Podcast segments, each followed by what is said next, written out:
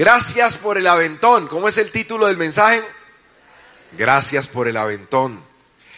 Muy bien, Salmo 118, versículo 13. Me empujaste con violencia para que cayese, pero me ayudó el Señor. A veces hay circunstancias en la vida que aparentan generar un retroceso para nosotros. A veces hay situaciones que vivimos que nos dan la apariencia de que eh, eso que nos está pasando nos está como que eh, devolviendo, o por el contrario, nos está desviando, o quizá nos está frenando, deteniendo. Hay cosas en tu vida que a veces han venido, que pueden estar pasando en el momento y, y estás sintiendo o experimentando quizá como que te regresa ¿sí? Como que estás donde empezaste en ese proyecto, en ese emprendimiento, en ese sueño, como que ahora se frenó todo, se detuvo y pues cuando revisas eh, tiene que ver a veces con la acción de alguien que quizá fue ese instrumento del enemigo para afectar tu vida, para afectar eh, tu proyecto de vida, para afectar, eh, bueno, tus sueños.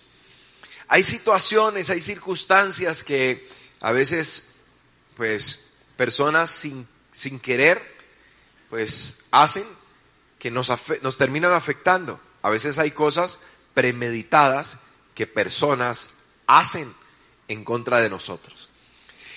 Y esas situaciones son las que vamos a mirar, pues, cómo resultan siendo cuando nosotros estamos en las manos de Dios. Cuando nosotros estamos en las manos de Dios, hemos aprendido que no tenemos que temer nada. Pero no obstante, de pronto al, estás, estás aspirando a, en la empresa, en el lugar donde laboras, a una promoción, se ha abierto una vacante, una oportunidad, se abrió para ti. Y, y quizá tú eras como la persona más opcionada y todos decían, no, ese cargo es tuyo, felicitaciones, wow, no solamente vas a ser promovido, sino que también te, te, van a pagar mucho mejor. Y bueno, creo que tú estabas eh, eh, soñando con esto. Y tú dices, sí, yo vengo orándole al Señor por esto. Y de repente aparece otra persona, no sé, habla mal de ti, eh, se queja acerca de lo que tú desarrollas y como que se ve afectado eh, esa promoción, esa oportunidad que, que se estaba abriendo para ti. O de repente resultó que el, el cargo se lo asignaron a otra persona, a la menos esperada, a la que menos quizá parecía eh, pues idónea para ocupar ese cargo. Hay momentos en los cuales eh, puede ser que tú eh, estás, eh, digamos, viendo, te preparas para, para pues todo lo que tiene que ver con la parte académica, vas muy bien, etcétera, estás avanzando, estás muy cerca de, de, de, de, pasar ya el nuevo semestre, llega el momento, tienes unas buenas calificaciones, todo marcha bien y dices, bueno, mi carrera, voy bien, voy avanzando conforme a mi sueño. Y de repente, cuando toca matricularse para el siguiente semestre, pues viene la noticia, ¿no? La mamá dice pronto, eh, mi hija o mi hijo, eh, pues yo quiero contarle, lo que pasa es que bueno, yo no le había querido decir, pero pues su papá se gastó la plata del semestre. No, es que ahora, ¿se acuerda hace unos meses que le dañó el carro y, no, pues él, pues él le tocó, dijo, voy a tomar esto que es lo que tenemos allí pues para el semestre y tú sientes que eso te frena, que eso va a traer un retroceso a tu vida.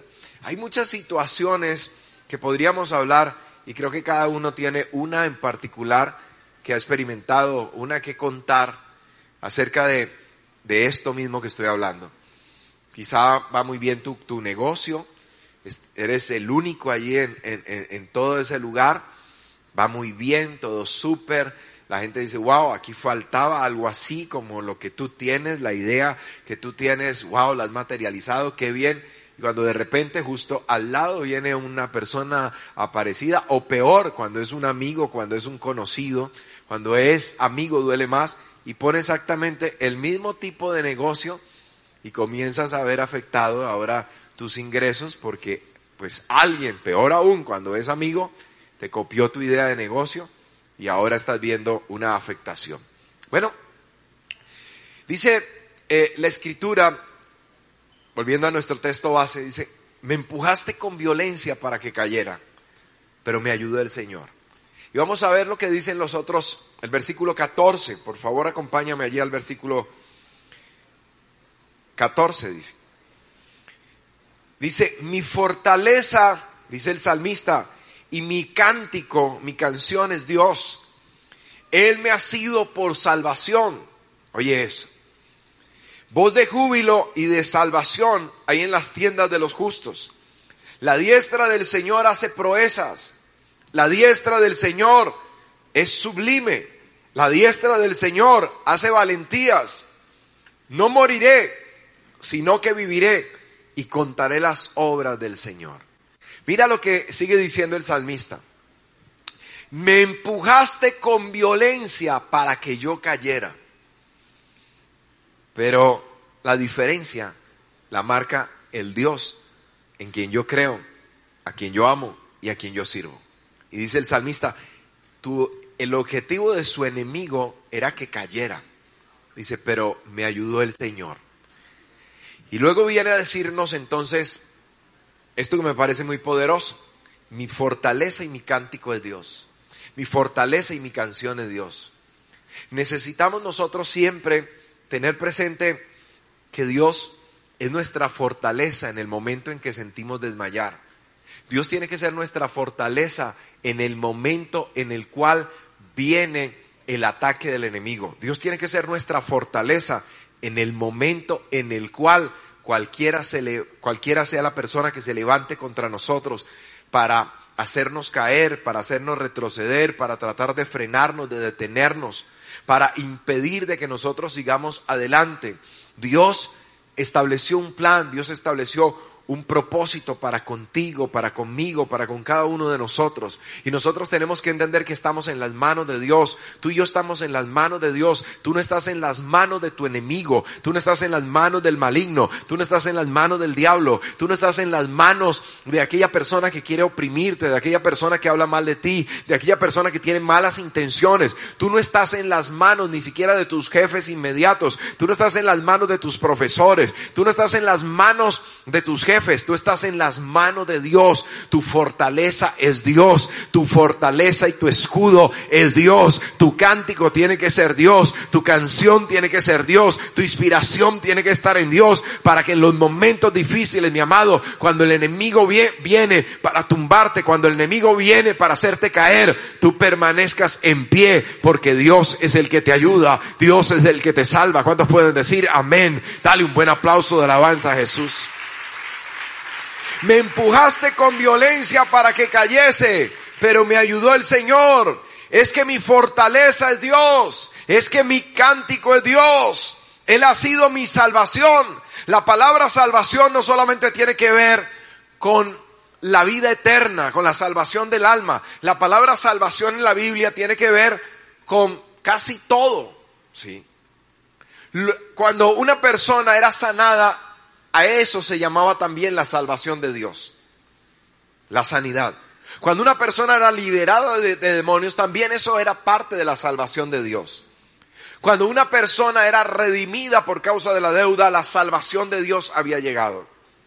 Cuando una persona eh, era librada de las manos de sus enemigos, esa era la salvación de Dios. En el Antiguo Testamento vemos muchos ejemplos y en el Nuevo también de esto que estoy diciendo.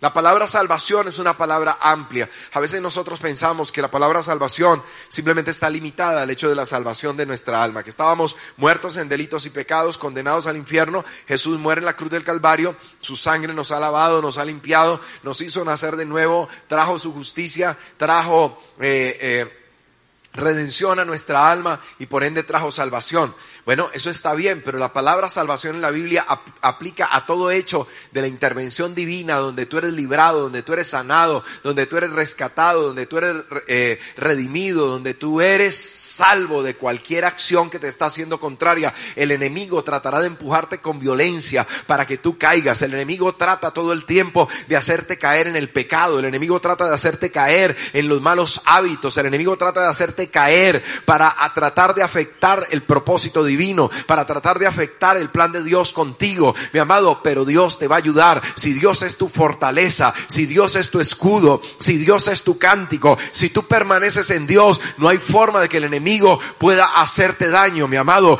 Todo lo que el enemigo hace, por el contrario, será para tu promoción. Todo lo que el diablo hace, por el contrario, será para promoverte cuando tú permaneces en Dios. Todo lo que cualquier adversario, todo lo que cualquier persona haga en contra tuya, así en el momento te parezca que estás experimentando un retroceso, por el contrario, mi amado, ese es el trampolín que Dios va a usar para promoverte a un nuevo nivel de bendición, para promoverte a un nuevo nivel de gloria, para promoverte a un nuevo nivel de unción, para promoverte a un nuevo nivel de comunión con Dios, para promoverte a un nuevo nivel de gloria. ¿Cuántos pueden decir amén? Solo si lo crees, dale un fuerte aplauso de alabanza al Rey. La esencia está en permanecer en Dios. Dios tiene que ser nuestra fortaleza. Dios tiene que ser el motivo de nuestra canción, el motivo de cantar. Él es nuestra salvación. Por eso dice, voz de júbilo y de salvación ahí en las tiendas de los justos. Voz de alegría porque han sido salvados. Israel muchas veces aparentemente estuvo en manos de los enemigos, pero clamaron a Dios y Dios movió su mano y los salvó, los libró. Dios obró de manera poderosa. Cuando salieron de Egipto vimos los hechos salvíficos de Dios. Por eso dice la escritura, dice que envió su palabra, los sanó y los libró de la ruina. Dios se glorificó todo el tiempo mientras ellos estuvieron en el desierto, en aquellos momentos donde ellos sentían que ya no había esperanza para ellos. La salida de Egipto marcó algo muy importante para este pueblo, que comenzó a conocer que Dios estaba de su lado, que Dios era su fortaleza, que Dios era su refugio, su escudo, que su canción tenía que ser Dios por tanto todo el tiempo. Israel sale de Egipto y de repente Faraón dice, pero ¿qué es lo que hemos hecho? ¿Por qué los dejamos ir? Necesitamos esa mano, eh, necesitamos ese, esa, eh, eh, ese trabajo de ellos, esa mano de obra, la necesitamos. ¿Cómo es que los vamos a dejar ir? Y habiéndoles dado permiso para, para abandonar Egipto, y habiendo ellos despojado a la nación, porque dice que esta gente prácticamente les pagó para que se fueran. Le dieron joyas, le dieron piedras preciosas, oro, etcétera. Todo lo que pidieron ellos a los egipcios, los egipcios se lo dieron, pero le dijeron, por favor, pero váyanse. Después de que Dios azotó esa tierra con plagas. Entonces ahora Israel comienza a salir de Egipto, pero de repente se encuentran en un lugar donde frente de ellos está el mar rojo.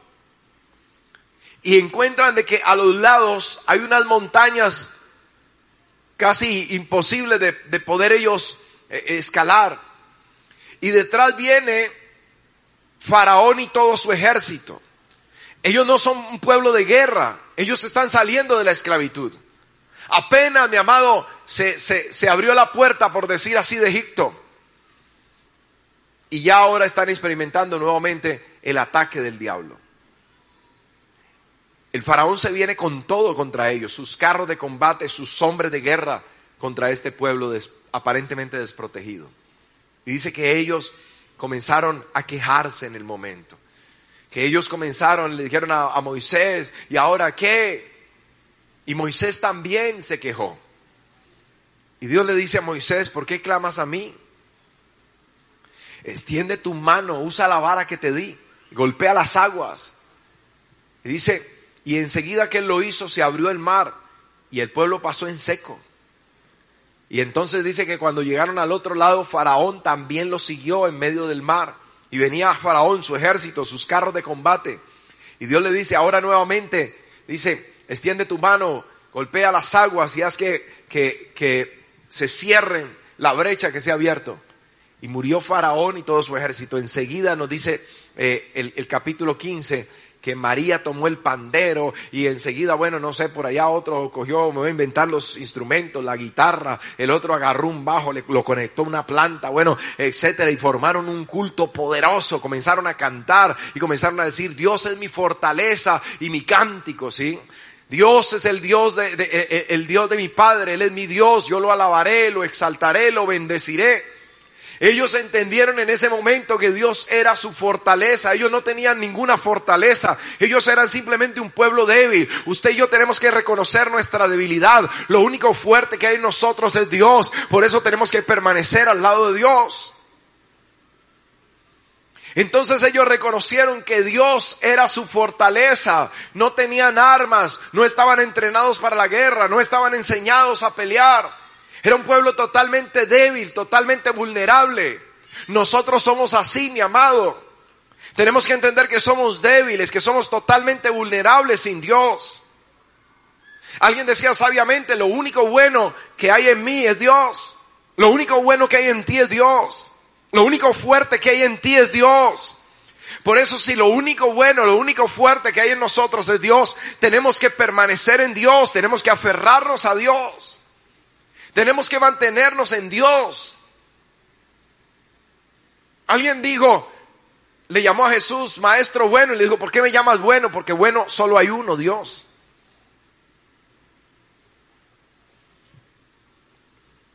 Aquí no hay ninguno bueno. El único bueno es Dios. Y lo bueno que se ve en nosotros es lo que hay de Dios en nuestra vida. Pero necesitamos llenarnos de Dios. Necesitamos llenarnos de Él. ¿Para qué? Porque este tesoro, dice, está en vasijas de barro. Una vasija de barro, estamos hablando de una vasija simple de barro, pues no vale mucho. Usted no tiene que pagar mucho por una vasija de barro. El precio es muy económico. Se consigue muy fácil. No hay que pagar un gran precio. Y dice que nosotros tenemos este tesoro en vasijas de barro.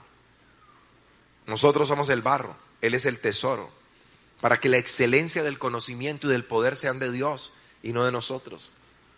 O sea, lo grandioso que hay en nosotros es, que, es Jesús.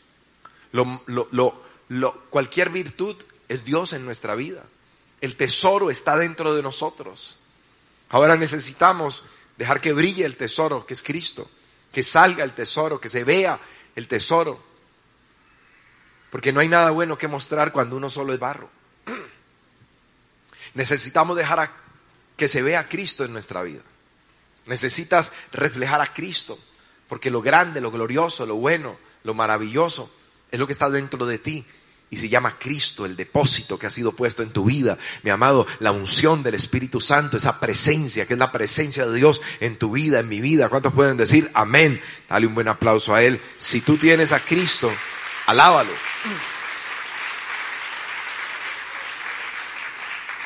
Entonces dice, voz de alegría y de salvación ahí en las tiendas de los justos, la diestra del Señor, la diestra del Señor hace proezas. La diestra del Señor es, sublime. La diestra del Señor hace valentías. Y por eso Él dice, no moriré, sino que viviré. El enemigo tratará por todos los medios de hacerte caer, de hacerte volver atrás. A veces puede que use a tu mejor amigo, a tu mejor amiga. El enemigo va a tratar de usar a, quien sea a tu alrededor para hacerte daño, para que vuelvas atrás, para que caigas. Las peores decepciones en la vida se las han llevado las personas que han confiado en los hombres. Es a veces cuando alguien dice, mire, mi mejor amigo y fue el que me tumbó. Mi mejor amigo y fue el que me quitó la esposa, la novia, etc. Mi mejor amiga fue la que me quitó a mi novio, etc.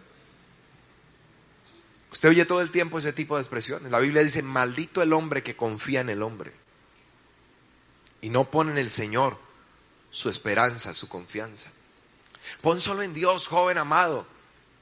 Pon solo en Dios tu confianza, pon solo en Dios tu esperanza.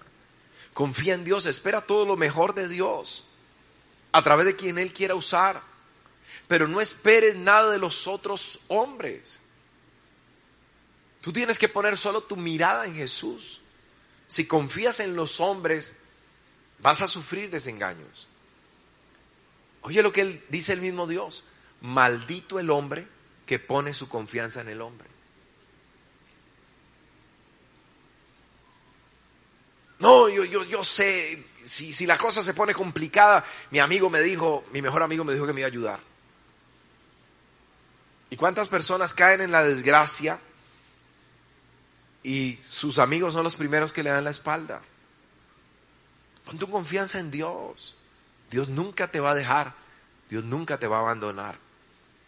Por el contrario, cuando estás en el lodo cenagoso, abajo en el pozo de desesperanza, cuando te sientes así, solo, abandonado, triste, sin consuelo, es allí donde Dios te dice, no temas, yo estoy contigo.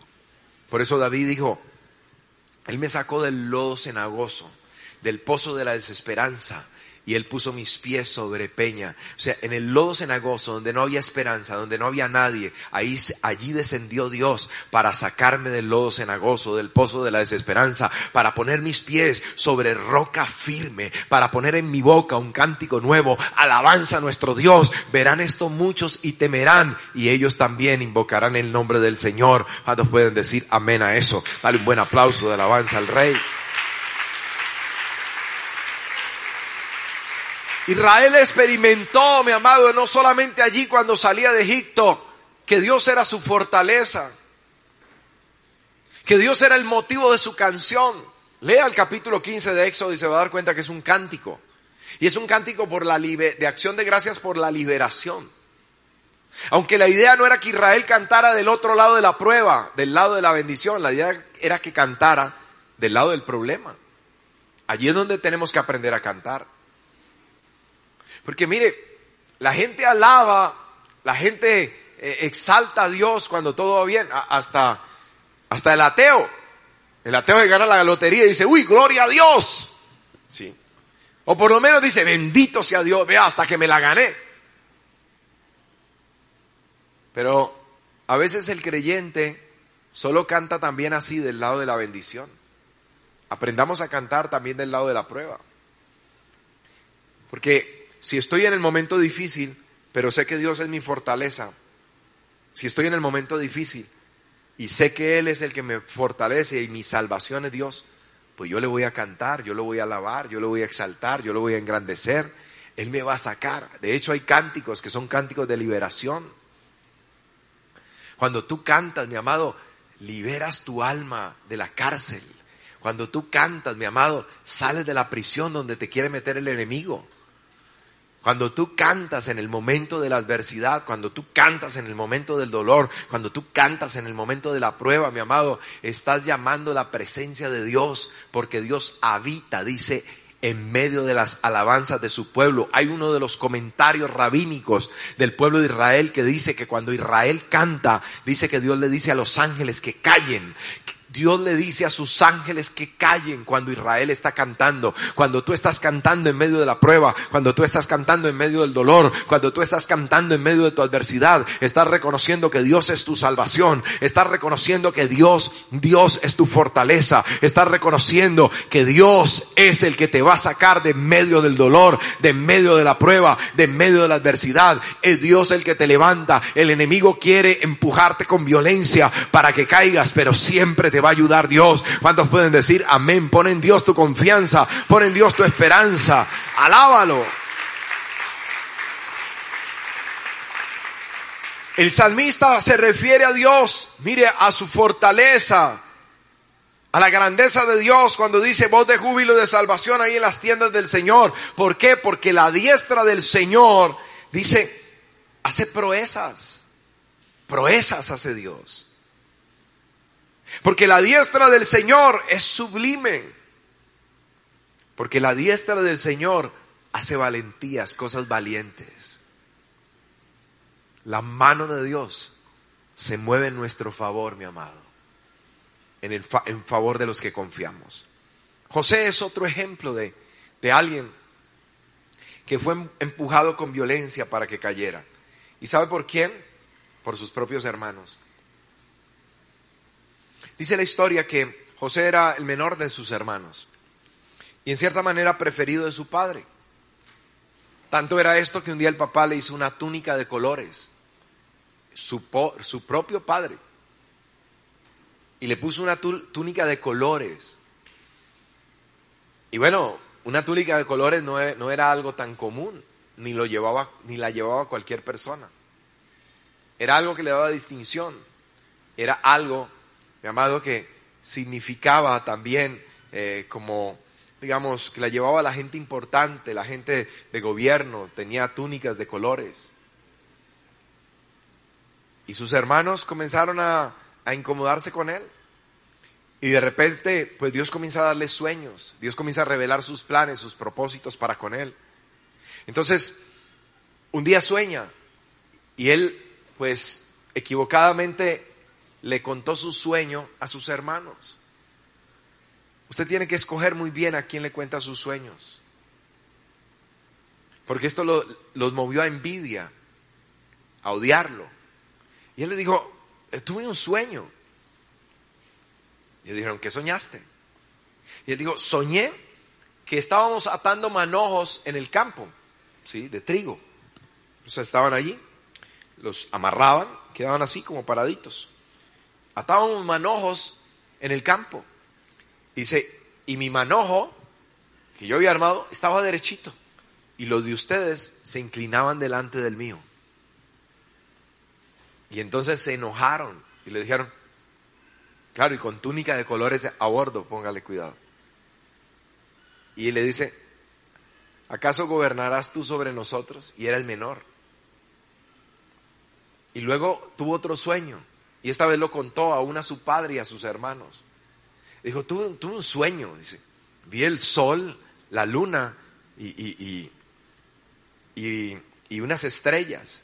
Dice, y estas se inclinaban también. Entonces, wow, el papá ya se molestó. Y le dice, y le dice, ¿qué?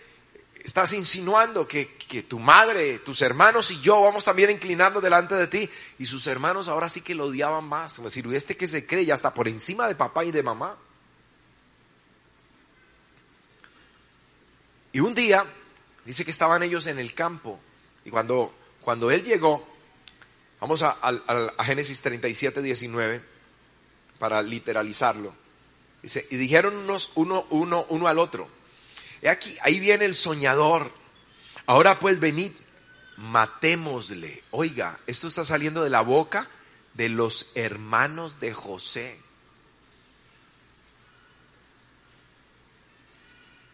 Matémosle y echémosle en una cisterna. Una cisterna podía llegar a ser algo como, como este salón, ¿sí? Subterráneo. Cuando tuvimos por la gracia de Dios la oportunidad de, de viajar a Israel hace unos años atrás, vimos una cisterna impresionante, se bajaba por escaleras.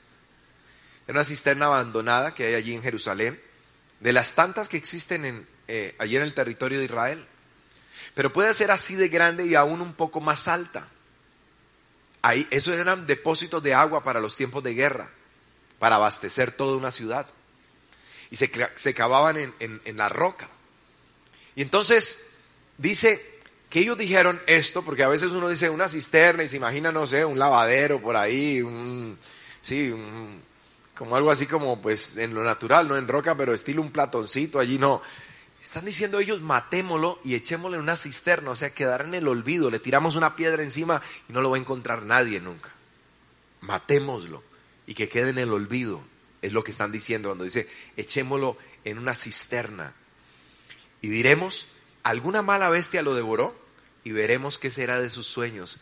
¿Usted se da cuenta que todo, está, todo el problema está por causa de los sueños de él? O sea, son cosas que ni siquiera han pasado.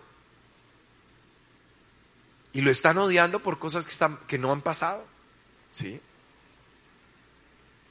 Eso es como si usted dice, imagínese, le cuenta los sueños a, a un hermano en sangre y carne, o a un hermano en la fe, uy, mira, tuve un sueño anoche, mm, no, que yo tenía un Lamborghini, ¿sí? ¡Wow! El único aquí en la ciudad. No, vieras, un color y comienza a contarle. Y, y, el, y el hermano comienza a decir, no, pero eso para qué, eso aquí no vale la pena con tanto hueco en la ciudad. Eso es perdido, eso es ya que se le da. Y es un, solo un sueño, ¿sí? No, eso aquí, si se, si roban una motico vieja, ahora más ese carro. No, eso, eso a usted no le duraría, mejor dicho, es nada. Pero ni, si es un sueño, ni siquiera lo tiene. Entonces, hay gente así, mi amado, que cuando tú le cuentas tus sueños, se van a mover a envidia. Porque el enemigo va a tomar su mente, su corazón, si no están preparados para escuchar lo que tú tienes para revelar. Entonces, ten mucho cuidado a quién tú le cuentas tus sueños, a quién tú le abres tu corazón. Para contar de tus sueños, de tus anhelos, de tus proyectos. ¿Cuánta gente le ha contado a alguien, mira, mira, tengo un proyecto así, yo sé que cuando yo empiece mi emprendimiento, cuando yo ponga mi negocio, me va a ir, cuando menos piensa el amigo ya lo puso. Todo lo que le contó, todo el diseño, toda la estrategia de negocio, se la contó y el otro fue y va cuando menos piensa, ya está listo. Y le copió todo. Y a veces así se han distanciado amistades, se han dañado amistades y todo por cosas como esas. Entonces, él abrió su corazón, note, y les contó su sueño y ahora lo quieren matar, asesinar por algo que ni siquiera se ha cumplido. dice, lo vamos a matar, lo vamos a tirar a una cisterna, quedarán en olvido. Cuando pregunte por él decimos, seguro una mala bestia lo devoró por ahí en el campo y si lo devoró no quedó ni un pedacito de él. Y todo por causa de unos sueños que no se han cumplido. Piense en eso. Entonces dice, oiga esto. Cuando Rubén oyó esto, el mayor, lo lo libró de sus manos y dijo, no lo matemos. Y le dijo Rubén, no derraméis sangre, echadlo en la cisterna que está en el desierto, pues más terrible, y no pongáis mano en él, por librarlo así de sus hermanos, para hacerlo volver a su padre. O sea, dijo, este lo tiran allá, lo dejan en el abandono, y yo voy por la nochecita y lo saco y lo, y lo llevo a casa de papá. Entonces dice, versículo 23, sucedió pues que cuando llegó José a sus hermanos, ellos quitaron a José la túnica, la túnica de colores que tenía sobre sí, y le tomaron y le echaron en la cisterna, pero la cisterna estaba vacía, no había en ella agua. Y se sentaron a comer pan, y alzando los ojos miraron, y era aquí una compañía de, ismaelitas que venía de Galaad, y sus camellos traían aromas, bálsamo, mirra, e iban a llevarlo a Egipto. Entonces Judá dijo a sus hermanos, ¿y qué provecho hay en que lo matemos, que matemos a nuestro hermano y encubramos su muerte? Venid, vendámosle a los ismaelitas y no sea nuestra mano sobre él, porque él es nuestro hermano, nuestra propia carne. Y sus hermanos convinieron con él. Y cuando pasaban los madianitas, mercaderes, sacaron a, ellos, a José de la cisterna, y le trajeron arriba y le vendieron a los ismaelitas por 20 piezas de plata. A Jesús lo vendieron por 30 y mire la cantidad de años que habían pasado. Y, le y llevaron a José a Egipto. Después Rubén volvió a la cisterna y no halló a José dentro y se rasgó los vestidos y volvió a sus hermanos y dijo, el joven no, no aparece y yo, ¿a dónde iré? Entonces tomaron ellos la túnica de José y degollaron un cabrito de las cabras tiñeron la túnica con sangre y enviaron la túnica de colores y la trajeron a su padre y dijeron, esto hemos hallado, reconoce ahora si es la túnica de tu hijo o no. Y él la reconoció y dijo, la túnica de mi hijo es, alguna mala bestia lo devoró, José ha, sido despedazado. Entonces Jacob rasgó sus vestidos y se ciñó sobre sus lomos y guardó luto por su hijo muchos días. Y se levantaron todos los hijos e hijas para consolarlo, mas él no quiso recibir consuelo y dijo, descenderé enlutado a mi hijo hasta el Seol. Y lo lloró su padre. Y los madianitas lo vendieron a Egipto a Potifar, oficial de Faraón, capitán de la guardia. Oigan esto. Es una historia bastante triste, conmovedora. O sea, ¿cómo es que unos, sus propios hermanos, maquinan su muerte finalmente lo secuestran y luego lo venden como un esclavo.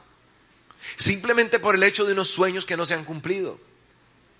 Y ahora José, que tenía unos sueños dados por Dios, piense, está bajo eh, la custodia o en esclavitud, está siendo llevado a Egipto.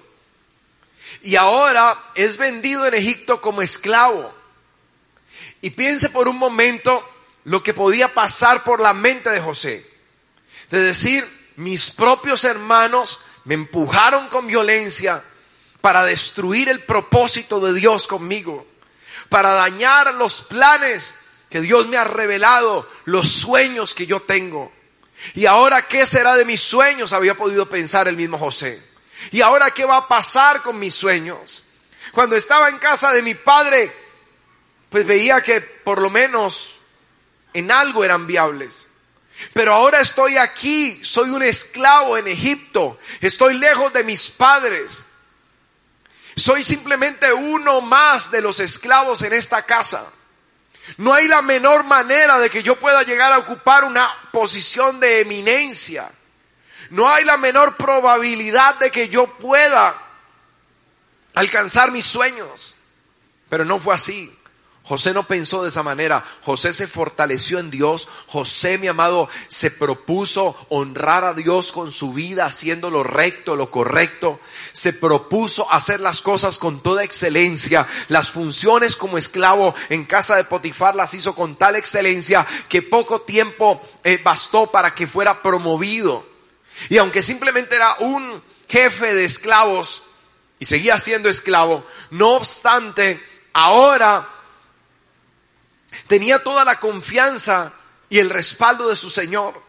Pero un día todos sabemos lo que pasó. La esposa de Potifar se enamoró de José y comenzó a mirarlo. Digo, wow, como digo yo, rorro, papucho, ¿sí? Y la señora lo veía y él estaba haciendo el aseo, todo el asunto y decía, ¿y quién pidió pollo? Wow. Y esa señora pues se saboreaba ya José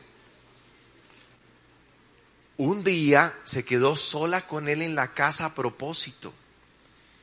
Y la, la vieja esta, no, no fue que, que, se le insinuó y le dijo, mire, no sé, pues, ¿qué ha pensado? No, esta señora lo fue desnudando, ella lo desnudó. Esa señora era, pero sí, de bastante apetito. Terrible. Lo desnudó y le fue, y no le dijo, no sé, ¿usted qué piensa? ¿Por qué fue que lo desnudé? No, la señora le dijo, acuéstate conmigo. La señora era de propuesta y todo. Y le, y le va diciendo, acuéstate conmigo. Y José no dijo, espere, lo pienso. Déjeme a ver. ¿Qué será que hago? No, dice que el muchacho dejó la ropa ahí tirada y salió corriendo como Dios lo trajo al mundo. le dijo, no pecaría contra el Señor mi Dios, ni contra mi amo Potifar. Y prefirió salir corriendo del lugar. La señora lo acusó. Dijo, el tipo es un violador. Uy, casi yo me salvé de milagro porque yo soy una mujer recatada y decente, puritana. Mire, el capitán de la guardia ese era su esclavo, un esclavo prácticamente no valía nada. Ese hombre llegaba y la acusación bastaba para asesinarlo, era su esclavo, era suyo. Pero el tipo lo mandó a la cárcel, ¿por qué cree? Porque él sabía la esposa que tenía, ¿sí? El biopoti sabía. Él dijo, ah, esta señora otra vez, y vuelve la burra al trigo. Ya seguramente había escuchado rumores con otros esclavos tiempo atrás o con otros tipos, etc. Y entonces resulta que él, él llegó y dijo, lo mandó para la cárcel. Ahora él ya no solo es un esclavo, ahora es un esclavo preso. Cuando, cuando se era un esclavo ya estaba abajo en la sociedad, pero ahora es un esclavo preso, peor todavía. O sea, miren lo que sus hermanos terminaron provocando, lo querían matar. Y ahora todo esto que le ha sobrevenido a José, me empujaste con violencia para que cayera. Fue empujado por sus propios hermanos. Y está allá, en lo más abajo de la sociedad egipcia. Y de allí lo saca Dios, ustedes saben, ya para resumir la historia. Y termina siendo el gobernador de Egipto. El hombre más importante de la nación fue José. por encima del faraón, porque sin José, faraón y todo ese imperio se habrían muerto de hambre. Recuerde, siete años de abundancia, pero luego siete años extremos, extremos de escasez. Y, y, Faraón se quita su anillo y le dice, lo que tú hagas, en otras palabras, lo que te venga en gana, lo que se te ocurra, haz lo que tú quieras. Yo no encuentro un hombre más preparado que tú. Todo esto fue parte del proceso. Dios llevó a José para ponerlo allí a gobernar Egipto, para que tuviera las estrategias, la ciencia necesaria. Lo preparó y lo puso como en, en casa de, de Potifar y conoció cómo vivía esta sociedad, pero luego lo puso en medio de presos, en medio de gente pobre, en medio de algunos dignatarios que también habían quedado presos, para conocer todas las escalas sociales, cómo vivía toda esa sociedad.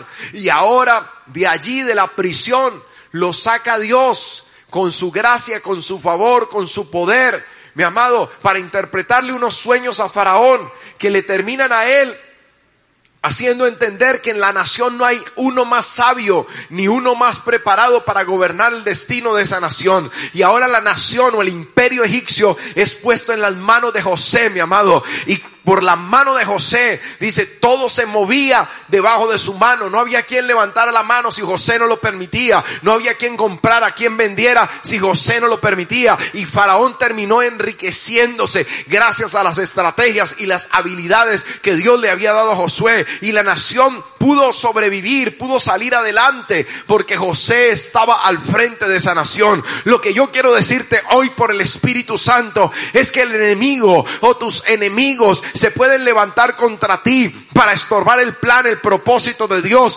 Pueden empujarte con violencia, pueden tratar de hacerte volver atrás, de tener retrocesos, de desviarte del plan, pueden tratar de frenarte, pueden tratar de hacer lo que sea contra ti, pero todo eso Dios lo va a ayudar para promoverte, para llevarte a más, mi amado. Por eso el título del mensaje, gracias por el aventón, porque hay gente aquí que hay enemigos que los han tratado de hacer caer, que hay gente aquí que hay personas que los han hecho aparentemente retroceder, pero esto ha sido simplemente, mi amado, el pretexto de Dios para promoverte a más. Eso será siempre un trampolín para llevarte más alto. ¿Cuántos pueden decir amén? Dale un fuerte aplauso de alabanza al Señor.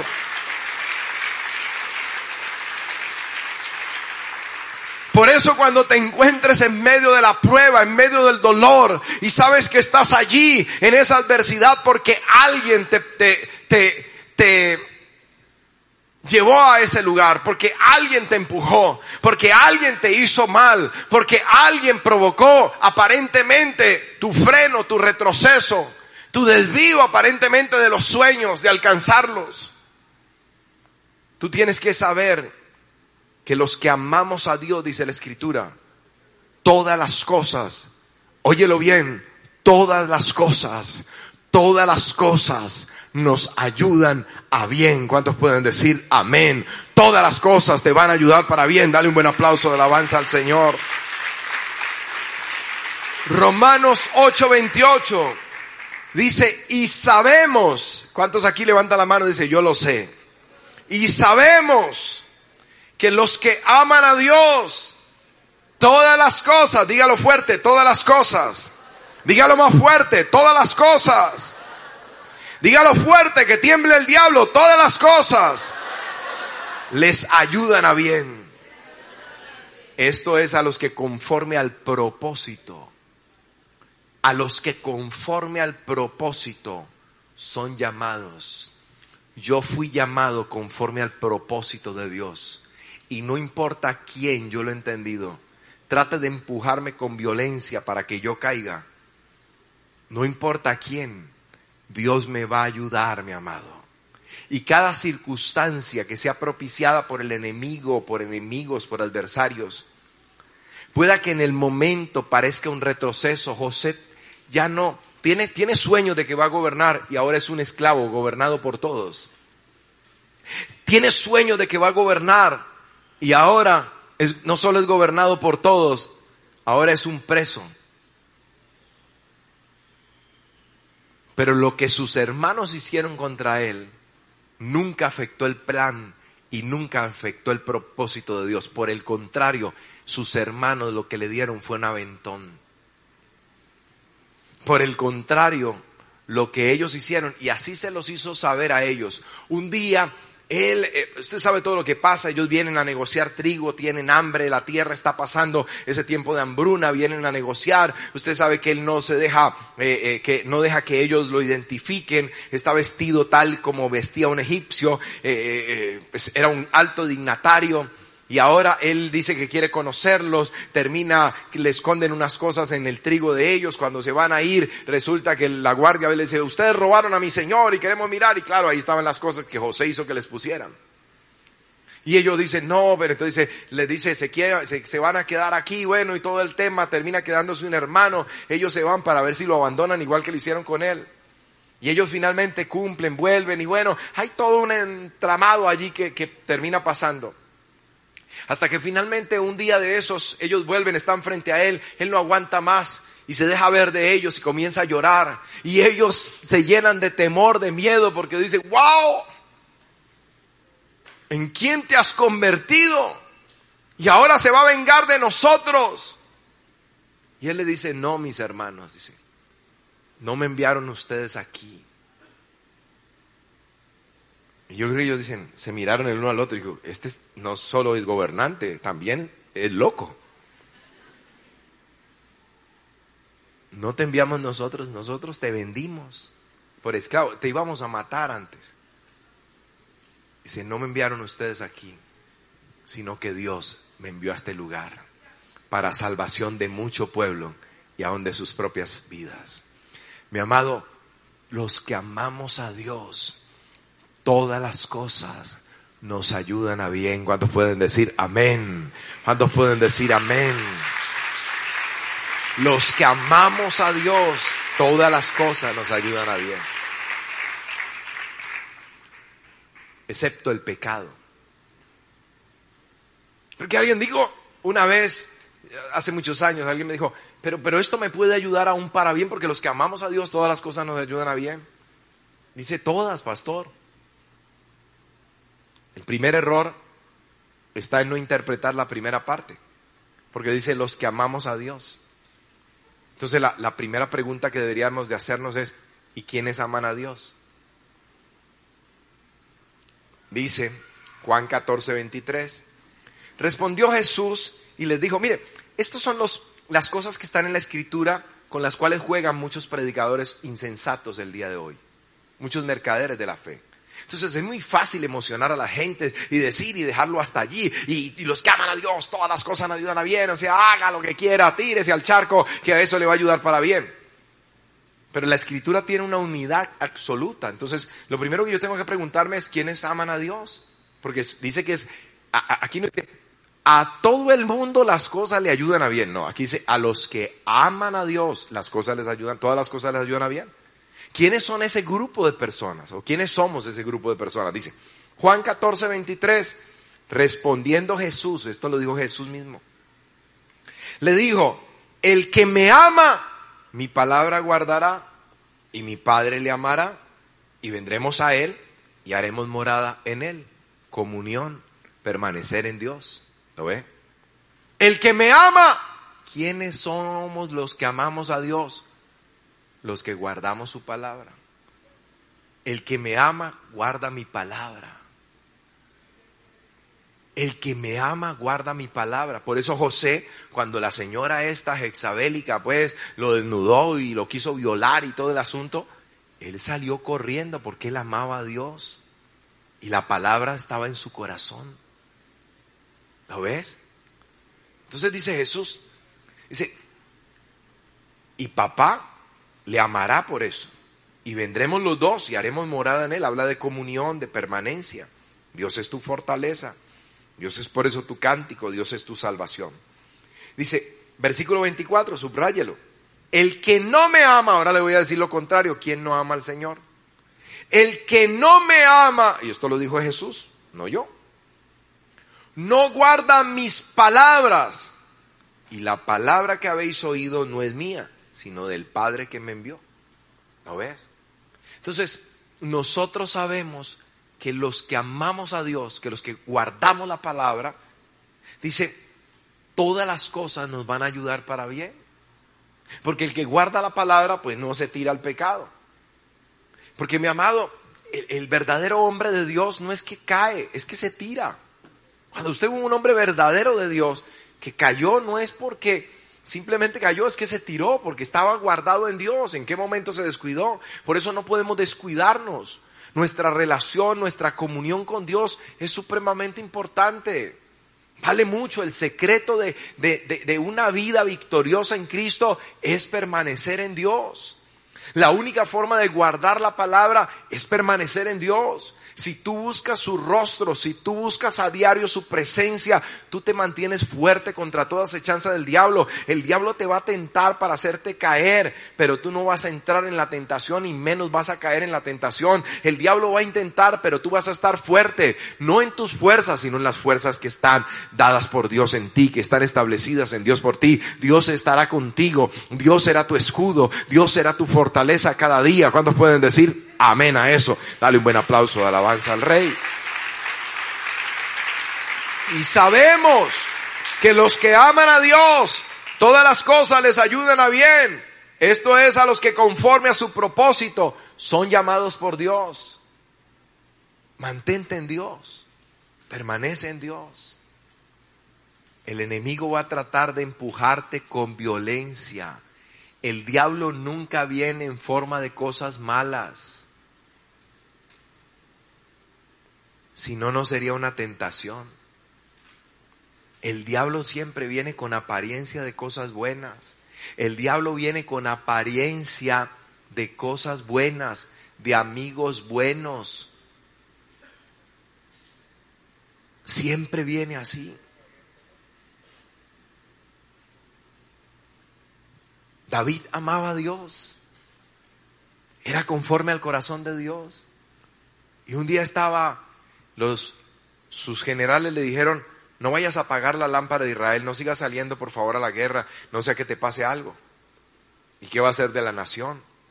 Quédate en el palacio, nosotros vamos a ir a pelear porque los reyes salían a la guerra.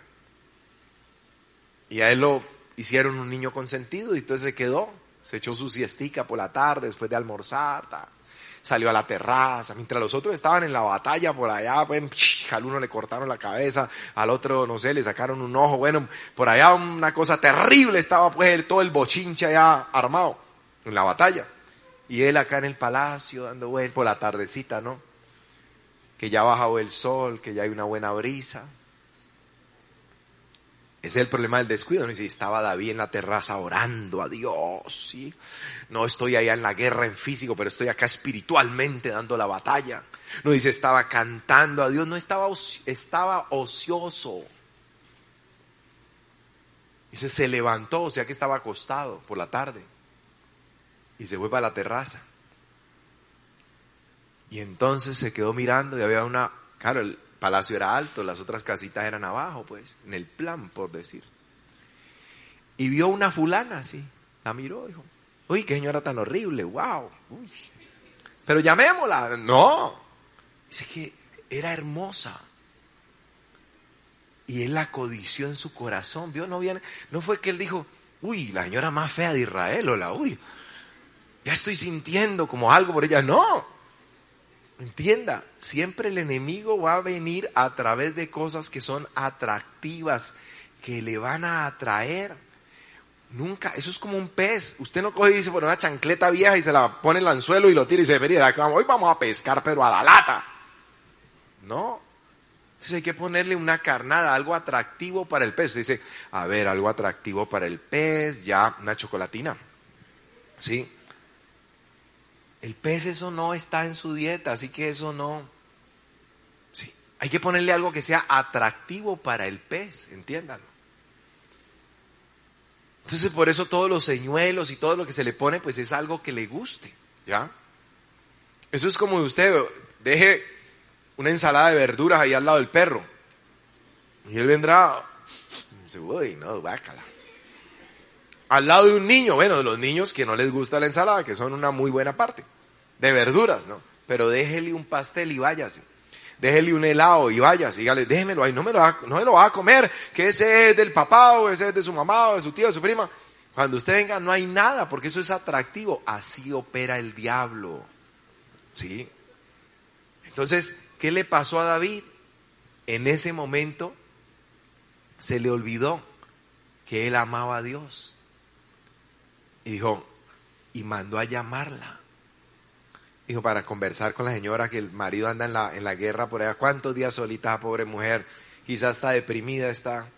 Y la llamó al palacio, y puso a conversar. ¿Y qué hace cuánto está él por allá? Qué triste, usted no se siente muy solita. Y dijo, sí, bastante. Y con estos fríos que están haciendo, y usted a casa suya que se ve como tan desprotegida, sería que hace acá esta noche, ¿sí? Imagínese. Decía mi abuelo, el toro negro, la noche oscura y el otro bien ciego, ni se diga. ¿Te imaginas uno bien ciego por allá, bien, en un momento bien oscuro, por allá de noche y un toro negro y vestido de rojo de repente? Hasta ahí llegó ese, ese colombiano. Entonces, la esencia está en que nosotros permanezcamos en Dios. Si Dios es tu fortaleza, Dios será también tu salvación. Tu fortaleza, ¿para qué? Para no caer. Pero te van a empujar con violencia y quizá te desestabilicen, pero te va a ayudar Dios, te va a salvar Dios. ¿Cuántos pueden decir amén? Porque los que amamos a Dios, todas las cosas nos ayudan a bien. ¿Cuántos pueden decir amén? El enemigo podrá hacer cosas contra ti. A veces Dios va a permitir, vuelvo y digo, y vuelvo a repetirlo, cosas que te dan la apariencia que hay un retroceso. Y entonces dice, yo estaba aspirando en la empresa a este cargo aquí y ya se lo dieron a otro. Pero resulta que Dios te tiene reservado un cargo más alto, mi amado. Y te empujaron con violencia, hablaron mal de ti, hicieron mala atmósfera, se quejaron injustamente de ti, hablaron mentira de ti. Y tú dices, ahora sí que es cierto. Ya vi, todas mis aspiraciones quedaron en nada y yo he orado y yo he confiado en Dios.